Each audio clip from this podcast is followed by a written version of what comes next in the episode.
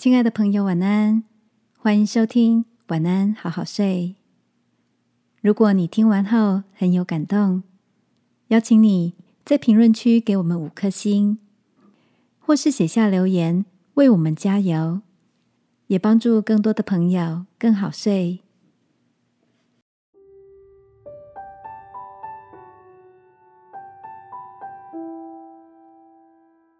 跟压力做朋友。晚安，好好睡，让天父的爱与祝福陪你入睡。朋友，晚安。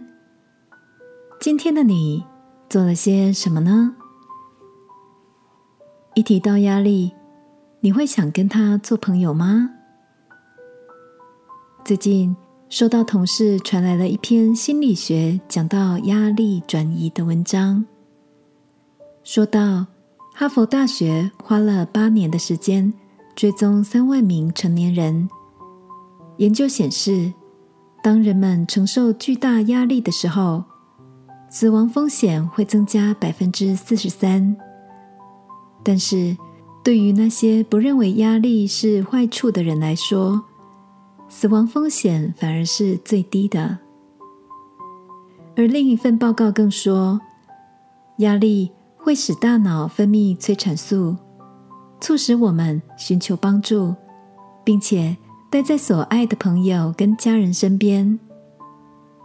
研究的受试者中，那些面对生命中重大创伤事件的人，如果花时间关心身边的家人、朋友、邻居，那么压力所造成的死亡率对人们不具有任何的影响。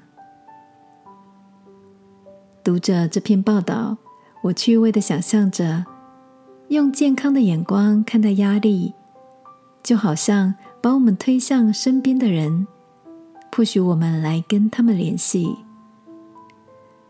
原来压力是好还是坏，就看我们如何的看待它。如果专注在自己悲哀的处境，孤立无援。世界就会变得好紧绷。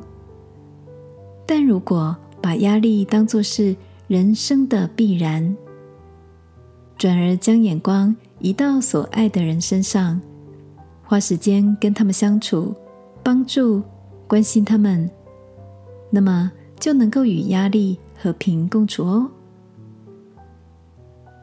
亲爱的，此刻的你也感到压力山大吗？也许正也是联系家人、朋友的好时刻，不止释放压力，还可以建立关系，一举两得呢。你说呢？让我们来祷告，亲爱的天父，当我的心烦躁、忧闷的时候，我不只要伸出手连接爱我的家人。也要抬头仰望，用笑脸帮助我的天父。祷告，奉耶稣基督的名，阿门。晚安，好好睡。祝福你得着与压力共处的秘诀。耶稣爱你，我也爱你。